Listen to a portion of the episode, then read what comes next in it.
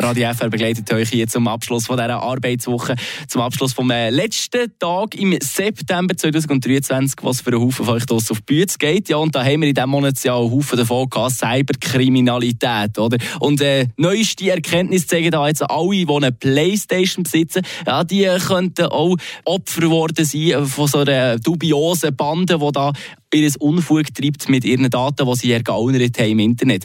Um was genau geht, das sagt uns jetzt der Joel.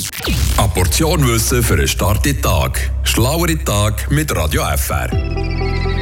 Am 29. September 1995 ist die allererste Playstation auf den europäischen Markt gekommen. Es ist die beliebteste Konsole weltweit und schon hunderte von Millionen Mal verkauft worden.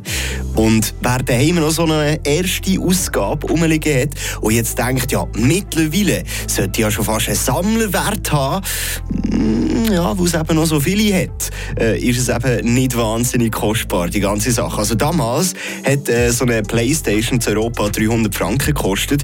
Wenn man jetzt seine alte Konsole möchte weiterverkaufen kann man dafür nur noch so 70 bis 100 Euro verlangen. Firma Sony, die dahinter steckt, ist auch seit ein paar Tagen wieder in den Medien. Und das hm, eher negativ.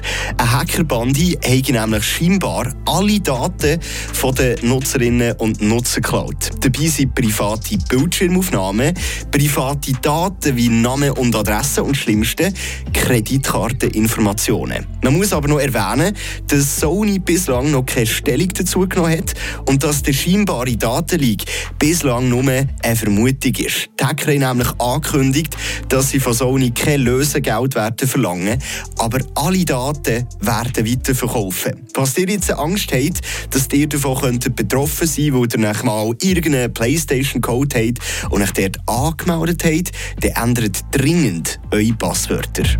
Frische Tag, der Radio FR Morgen.